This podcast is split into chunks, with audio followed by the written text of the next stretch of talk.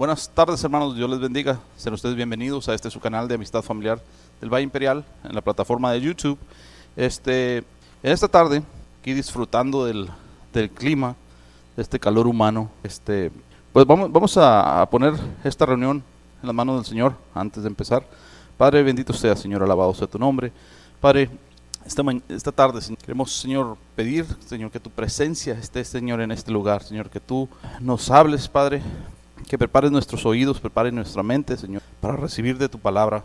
Padre, te pido que tú bendigas, Señor, a cada familia representada, cada familia que está viendo este, este video, Señor, ahí en sus casas, Padre. Pido que tú una bendición especial llegue hasta sus hogares, Padre. Padre, que esta palabra, Señor, Señor, sea para edificar nuestras vidas, Señor, y que podamos ponerla en práctica, Señor. Que seas tú, Señor, quien habla, que no sean mis pensamientos, que no sean mis ah, ideas, sino que seas tú, Padre, hablando tu palabra, Señor, hablando a nuestras vidas. Te lo pedimos, Señor, en el nombre de tu amado Hijo Jesús. Amén. Bueno, eh, la plática o la palabra, la palabra del día de hoy le puse yo reflejando la gloria de Jesús. ¿Puedes- ¿Puedes poner ese, ese? Se llama reflejando la gloria de Jesús. Entonces, um, poco, ahí vamos a empezar, ¿no? Vamos a empezar. Am, permítame nomás, déjeme que... Ok. En nuestras vidas de cristiano hay cosas que deberán estar bajo control si es posible que sean erradicadas. Nosotros como vasos, nosotros somos como vasos que desbordan su contenido y nuestro contenido se desbordará para reflejar cuando más nos, cuando más nos llenemos del mismo, del, del contenido. Podremos reflejar a Cristo o podemos reflejar nuestras co- concupiscencias. Depende de lo que haya en nuestros corazones, ¿no? Nuestros corazones, este, depende de con qué nos alimentamos, si nos alimentamos de novelas, si nos alimentamos de, de películas, si nos alimentamos de chistes, si nos alimentamos de, de cosas del mundo, pues eso es lo que vamos a reflejar hacia los demás. Pero si nosotros nos alimentamos, por ejemplo, de la palabra de Dios, si nos alimentamos de, de- del, si aprendemos la palabra de Dios, si meditamos en la palabra de Dios y ponemos en práctica todo aquello que aprendemos, entonces vamos a reflejar lo que, lo, lo que vamos, a, vamos a reflejar a Cristo, vamos a reflejar la- la- las instrucciones de Dios que Dios nos ha puesto en la palabra de, Él. Este, podremos ser de mucha bendición o podremos ser una pie- piedra de tropiezo, tanto para los débiles como para los que no conocen de Dios. Y muchas veces, fíjense, lo, lo- lo curioso es que muchas veces podemos ser una piedra de tropiezo para los que más queremos, ¿no? Para nuestros hijos, para nuestros, para nuestros cónyuges, para, para bueno, bueno, nuestro cónyuge, para nuestras familias extendidas, para nuestros padres, nuestros hermanos, las, las personas que más, que más cerca de nosotros están, para ellos podemos ser una piedra de tropiezo o podemos ser de mucha bendición. Ahora, ¿se preocupa usted por la vida de sus hijos? A, a forma de pregunta. ¿O por la, la vida de sus hermanos? ¿O de su familia extendida? ¿De sus amistades? ¿De sus vecinos? Y aún de aquellas personas que usted todavía no conoce, o por ejemplo de sus compañeros de trabajo. ¿A usted alguna vez le pasa que se preocupe por la vida de ellos? Y se ha preguntado usted por qué pasa eso. O sea, yo, yo estoy seguro de que muchos antes de venir al- a los pies de Cristo, antes de venir al cristianismo, no tenían ese mismo sentir. Pero eh, no creo que sea ninguna coincidencia. Es cuanto más nos estamos llenando, cuando más estamos reflejando las instrucciones de Dios o la palabra de Dios, cuando nuestra vida empieza a transformarse, empezamos a adquirir cualidades de Dios en nuestras vidas. Ahora, recuerda que Dios ama a todos. Ahora, Dios ama tanto a todos que dio a su hijo, a su único hijo, para que muriera por nosotros. Y no, no, era, no es para que muriera por el, por el que es santo, no para que muriera por el que no peca, no para que muriera por el que, por el que no comete pecados, por el que es bien buena onda. No, lo hizo por todos. Y, y cuando estoy hablando de todos es todos, aún, aún aquellos que son pecadores. Porque de ahí fue donde nos sacó Jesucristo, de ahí fue donde nos, nos, nos, nos trajo, ¿no?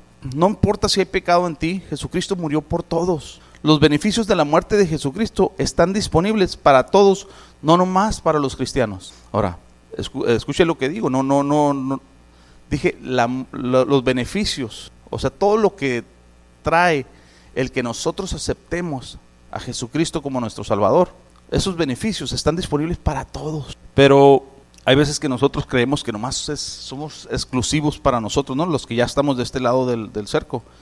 Y, y la verdad es que Cristo murió por todos. Ahora, los que aceptan, los que aceptan a Jesucristo como su Salvador, los que aceptan ese, ese regalo inmerecido, los que somos los que, los que ah, gozamos esos beneficios. Nuestros hijos, nuestros hermanos, nuestra familia extendida, nuestros vecinos y aún los que no conocemos, no importa si son malos, buenos, pecadores, gentiles, pueden recibir estos beneficios. Nosotros mismos estuvimos ahí en algún punto de nuestra vida. Es un deber de nosotros como cristianos el reflejar a Jesús. Nuestras vidas deben de ser como un vaso que se desborda de su contenido. Nuestro contenido se desbordará a medida que nos llenemos, sea cual sea el contenido. Es lo que nuestras vidas como vasos están derramando. Ahora veamos en 2 de Corintios 4 del 5 al 11 de la Nueva Traducción Viviente dice, "Como ven, no andamos predicando acerca de nosotros mismos. Predicamos que Jesucristo es Señor y nosotros somos siervos de ustedes por causa de Jesús.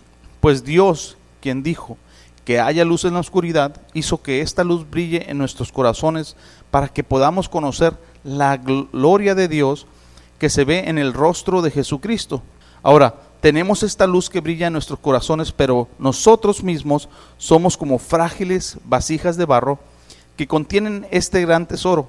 Esto deja ver bien claro, digo, deja bien claro que nuestro gran poder proviene de Dios, no de nosotros mismos. Por, todo, por todos lados nos presionan las dificultades, pero no nos aplastan. Estamos perplejos, pero no caemos en la desesperación. Somos perseguidos, pero nunca abandonados por Dios. Somos derribados, pero no destruidos, mediante el sufrimiento. Nuestro cuerpo sigue participando de la muerte de Jesús, para que la vida de Jesús también pueda verse en nuestro cuerpo. Entonces, vemos... Uh, dice aquí, fíjense el, concepto de que nosotros, cuando Pablo habla de que predicamos a Jesús, no, no, estamos, no estamos hablando de lo que nosotros, de, de lo machín que somos, ¿no? de lo que, de lo que, de lo de lo buena onda que somos, no hablamos de, de, eso, no, no, tenemos por qué estar gloriándonos de eso, ¿no? sino más que nada tenemos que hablar de lo que Jesucristo ha, hecho en nuestras vidas, de la transformación o de los beneficios que Jesucristo trajo a ti, a tu vida, a mi vida, a la vida de cada uno de los que seguimos los pasos de Jesucristo y ponernos al servicio del Señor, ¿no? Eh, conforme vayamos transformando nuestras vidas, empezamos a, a, servirle al Señor y es para que la gloria de Dios sea reflejada en nuestras vidas. Aún a pesar de que tengamos situaciones difíciles, aún a pesar de que estemos pasando por situaciones duras, por, por cosas uh, por contingencias o por lo que sea, nosotros debemos estar reflejando. Él dice, dice aquí, no, para que la vida de Jesús también pueda verse en nuestros cuerpos. Entonces, debemos de empezar a adquirir esa, esa, de cuenta que nos hacen un cambio de sangre, ¿no? Nos hacen un cambio de, y con ese cambio de sangre vienen, vienen otras actitudes, otro tipo de, de, forma de vivir que, que debemos de reflejar hacia los demás y que los demás puedan ver esos cambios para, para la gloria de Dios, no para la gloria de nosotros mismos.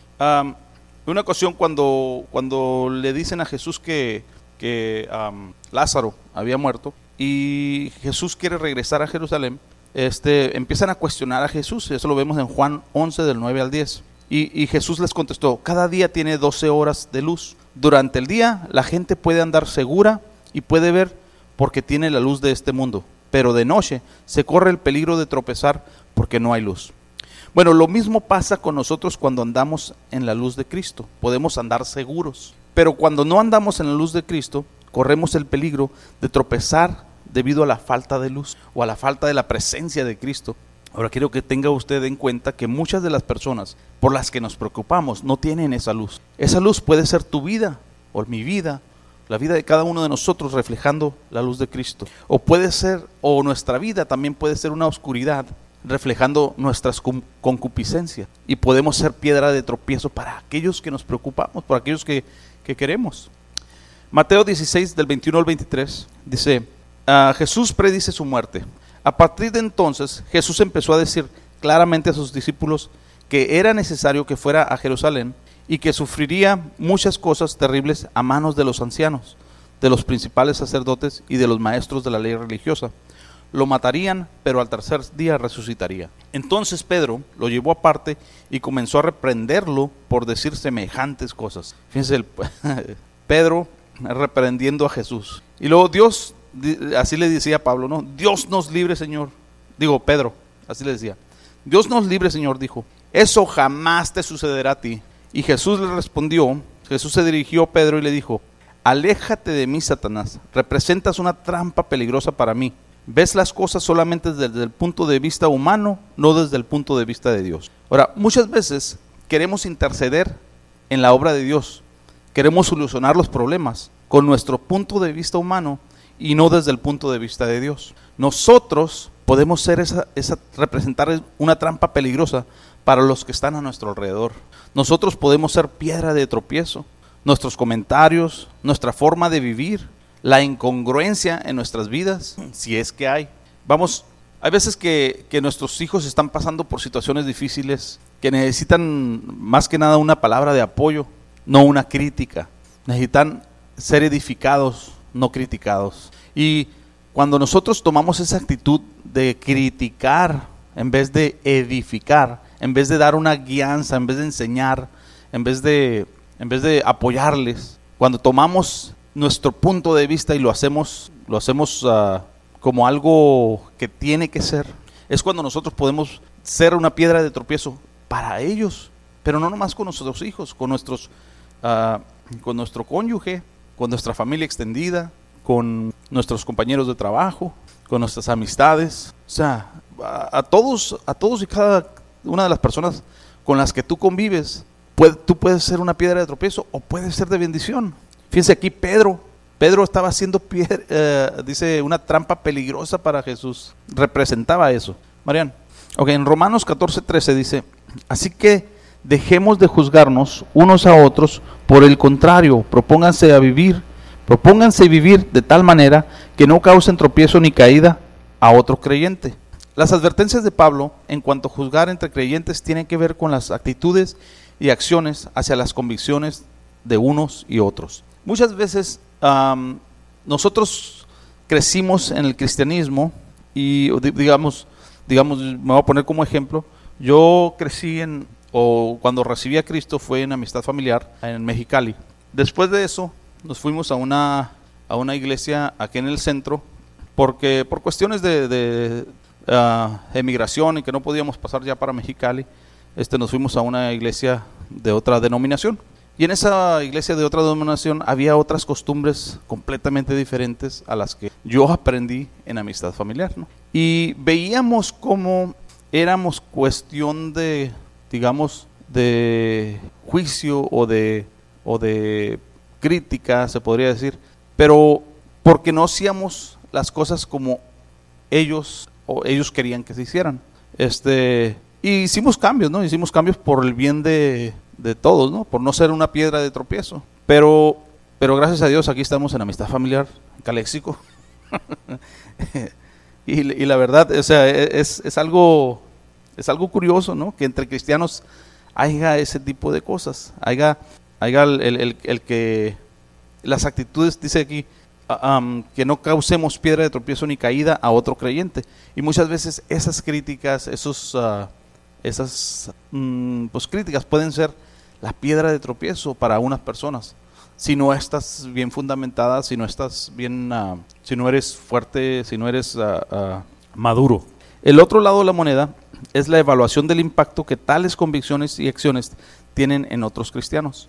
Vamos, muchas personas, aunque ya era, por ejemplo, yo aunque ya era cristiano, eh, esos cambios yo, lo, yo no los miraba como algo, algo de suma importancia, ¿no? Eh, entonces, ah, tienes uno que evaluar las cosas que, que para las otras personas son importantes y, y, las que en realidad pueden, pueden hacer una, una, pueden ser de bendición o, o no hacia los demás. Por ejemplo, hay una, hay, hay una cosa que, bueno, el, cuando las personas critican a las personas que, por ejemplo, toma, que se toma una cerveza.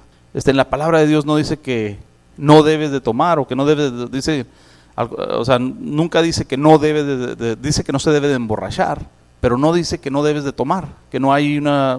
Entonces, muchas veces cuando una persona nueva va, va, llegando al, al, cristianismo y nosotros queremos imponerles el que sabes que no, no debes de tomar, porque yo no tomo, pues yo no tomo porque no me gusta y porque a mí no es, para mí no es algo es algo importante. Entonces yo podría imponer mi, mi regla, ¿no? Mi pensamiento humano.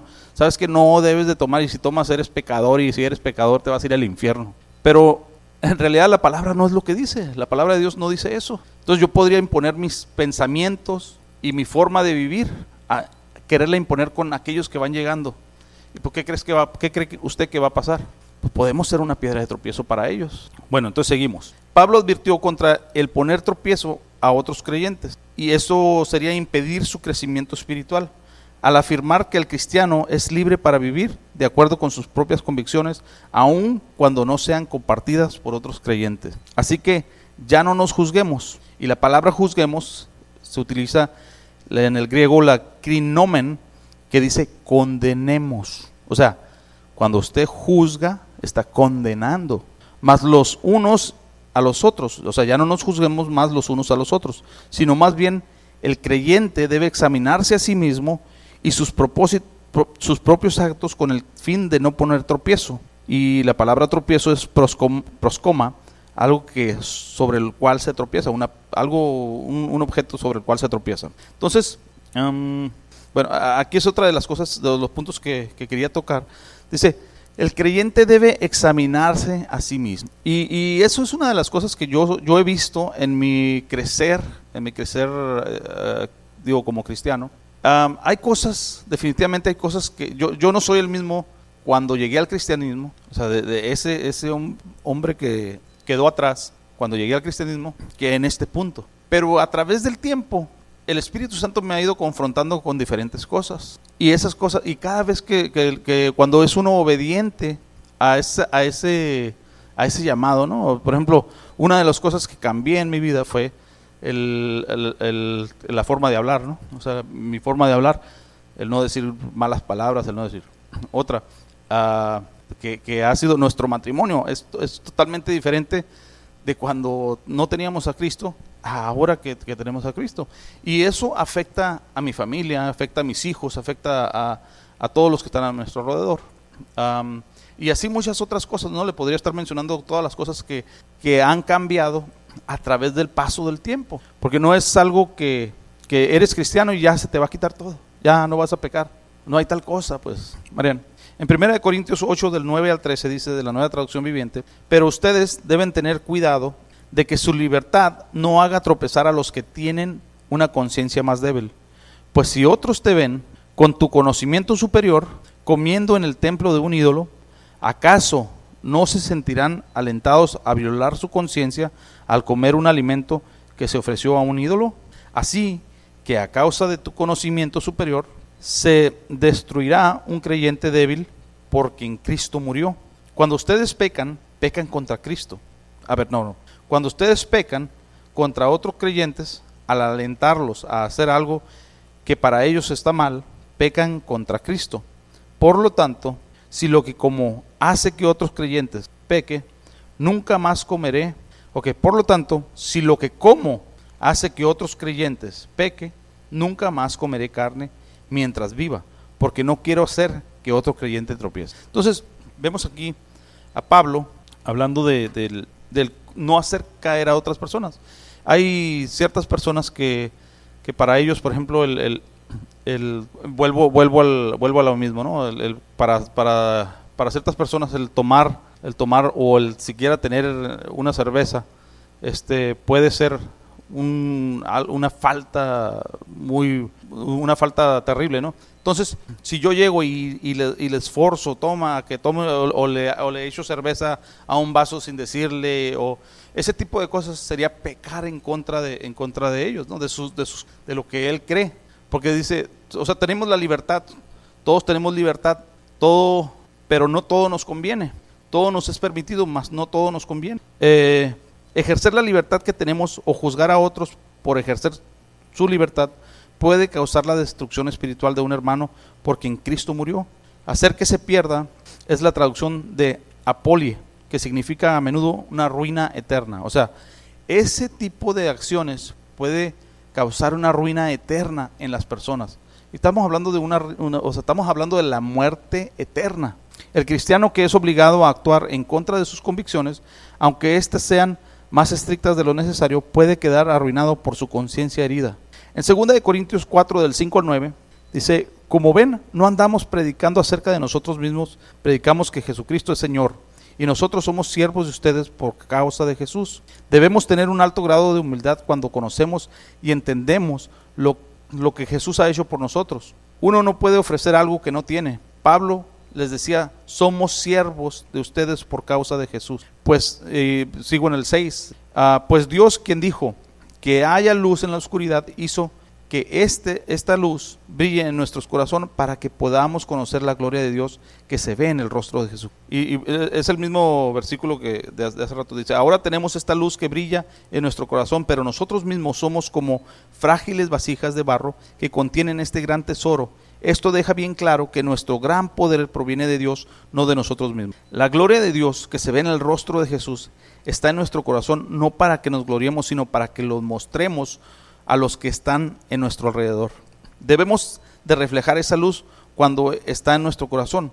Recuerda que las cosas que Dios ha cambiado en ti, de donde te ha sacado, lo que Dios ha hecho para que tú alcances la salvación, y luego voltees a tu alrededor y ten por seguro que Dios te usará para que los que estén a tu, para lo que tú estás reflejando haga la diferencia en la vida de los que más importa.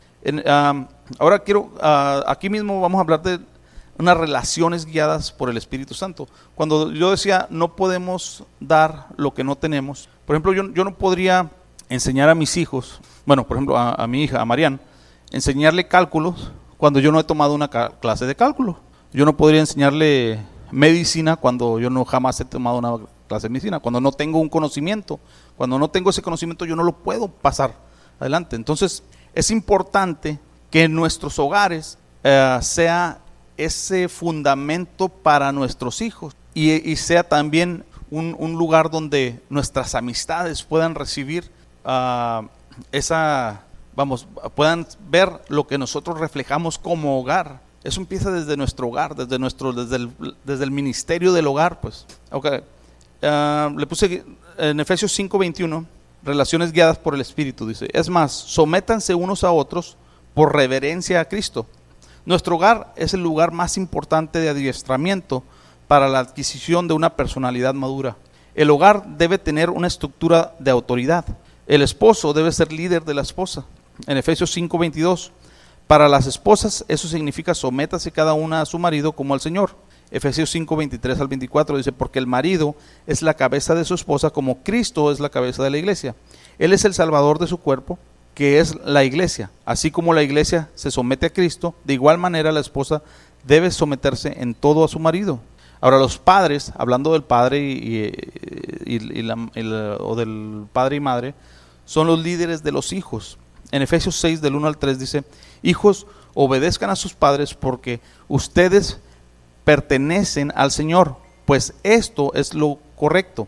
Honra a tu padre y a tu madre, eso es lo primer mandamiento que contiene una promesa. Si honras a tu padre y a tu madre, te irá bien y tendrás una larga vida en la tierra. Entonces, cuando nosotros vemos, permítame, cuando nosotros vemos este, este, tipo de, de mensajes en la palabra de Dios, pues ¿qué, es lo que quieres para tus hijos? ¿Quieres que les vaya bien?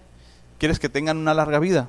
Entonces tendremos que enseñarles, enseñarles a honrar a tu padre y a tu madre. O sea, tú quieres esa promesa, entonces tenemos que enseñarle a nuestros hijos a que honren, a que sepan honrar.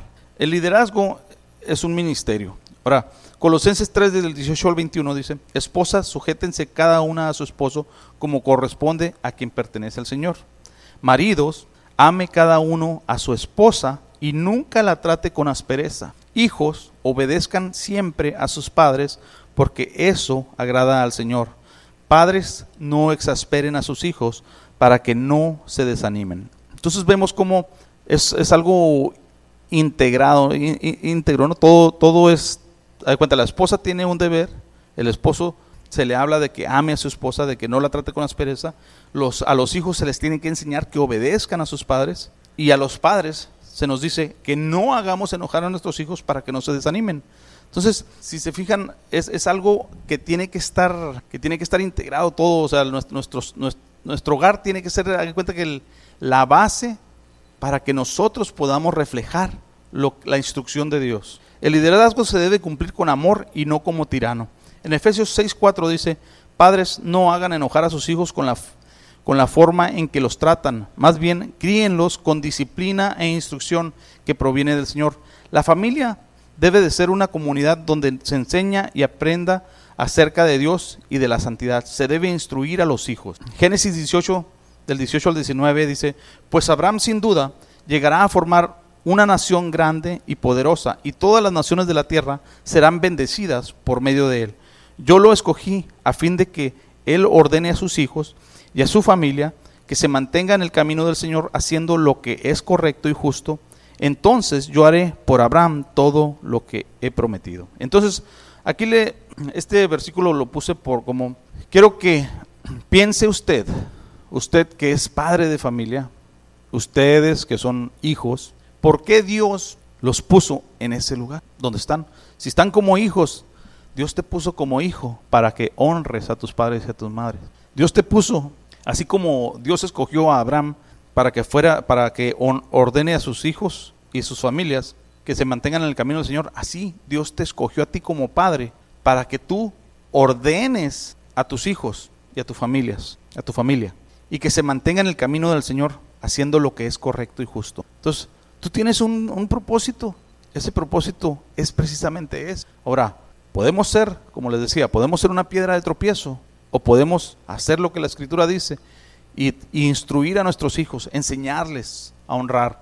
Y a fin de cuentas los beneficios no nomás son de nosotros, van a ser de nuestros hijos, van a ser de las personas que convivan con nuestros hijos, porque todo eso que tú reflejas, todo lo que les enseñas a los hijos, es lo que ellos van a reflejar con sus amistades, que no son tus amistades.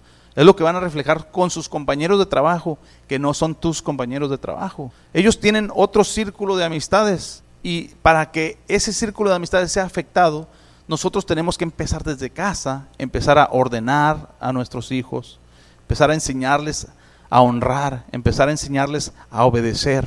Marian, ahora la, la promesa por medio de la instrucción, en Efesios 6 del 1 al 4 dice, hijos, obedezcan a sus padres porque ustedes pertenecen al Señor pues esto es lo correcto. Honra a tu padre y a tu madre, ese es el primer mandamiento que contiene una promesa. Si honras a tu padre y a tu madre, te irá bien y tendrás una larga vida en la tierra. Proverbios 1 del 8 al 10. Hijo mío, presta atención cuando tu padre te corrige. No descuides la instrucción de tu madre.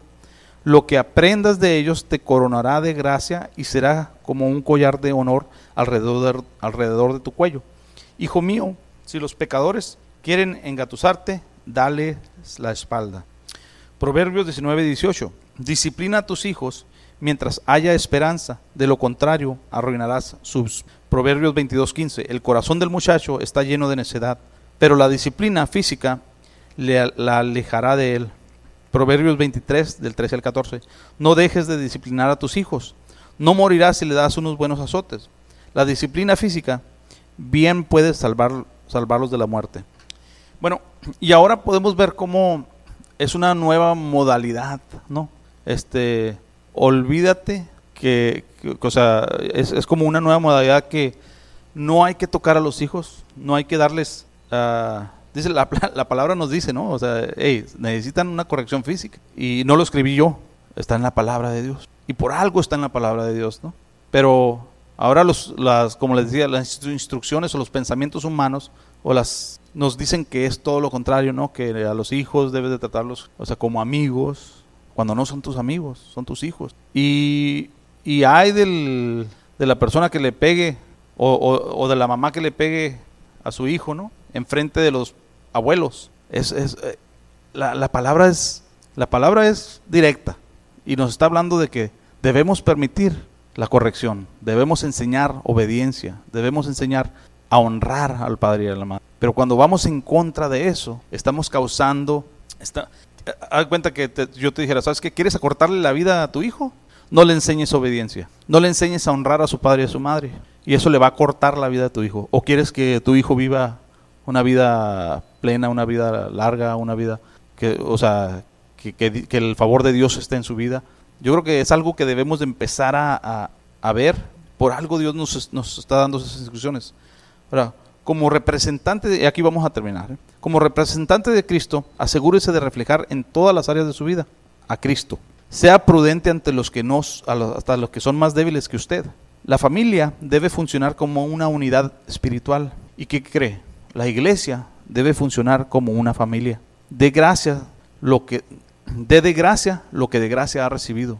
Lo mismo pasa en nuestras congregaciones. En nuestra congregación tiene que haber disciplina, tiene que haber enseñársele a honrar.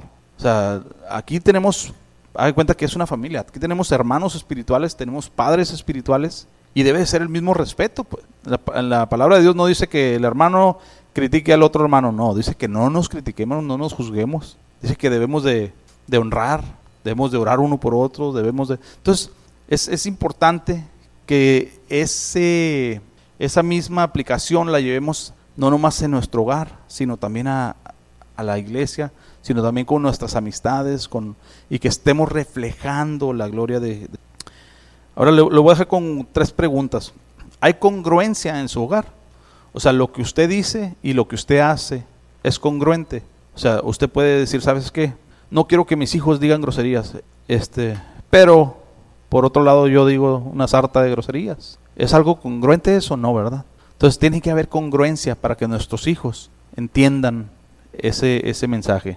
Yo, yo, yo, a mí me tocó vivirlo con, en, mi hogar, ¿no? Este, a nosotros prohibido que diga, dijéramos alguna grosería, ¿no? Pero mis papás sí podían decirlas. y no es una, no es una queja, es simplemente una observación. Marian. Ahora, sus acciones enseñan madurez con los que están a su alrededor. O sea, usted no critica a los demás, no eh, ¿Se considera usted que enseña madurez hacia los demás? Y la última pregunta con la que le voy a dejar es, ¿está usted reflejando a Cristo en su vida, con sus acciones, con su forma de ser? Este, bueno, aquí vamos a terminar. Padre, bendito sea, Señor, alabado sea tu nombre, Señor Padre. Padre, esta tarde ah, tú nos has hablado, Señor, me has hablado a mí, Señor, de, de que debo enseñar, Señor, a mis hijos a honrar estas vidas debo enseñar, debo empezar a formar ese carácter de madurez en la vida de nuestros hijos y que debo de reflejar, Señor, tu vida a los demás, Padre. Que debo de reflejar todo lo que tú has hecho en mi vida a los demás. Padre, yo te pido, Señor, que me des, me des la sabiduría, me des las instrucciones, Señor, que vengan de ti, que no sean instrucciones mías, que no sean pensamientos humanos para tomar control de estas situaciones, Padre, sino que seas tú, Señor, que nos guía, que nos guíe a a reflejar ese rostro de Jesús, a reflejar las cualidades, Señor, de Jesucristo, a reflejar todo lo que Jesucristo es. Hay muchas personas que están necesitadas, Señor, de esa luz. Y permítenos, Señor, a nosotros ser esa luz, Señor, ser esa luz que guía a estas personas. Muchos de ellos son nuestros hijos, Padre, muchos de ellos son nuestros parientes. Ayúdanos, Señor, a, ser como tú, Padre, a amarlos como tú los amas, Padre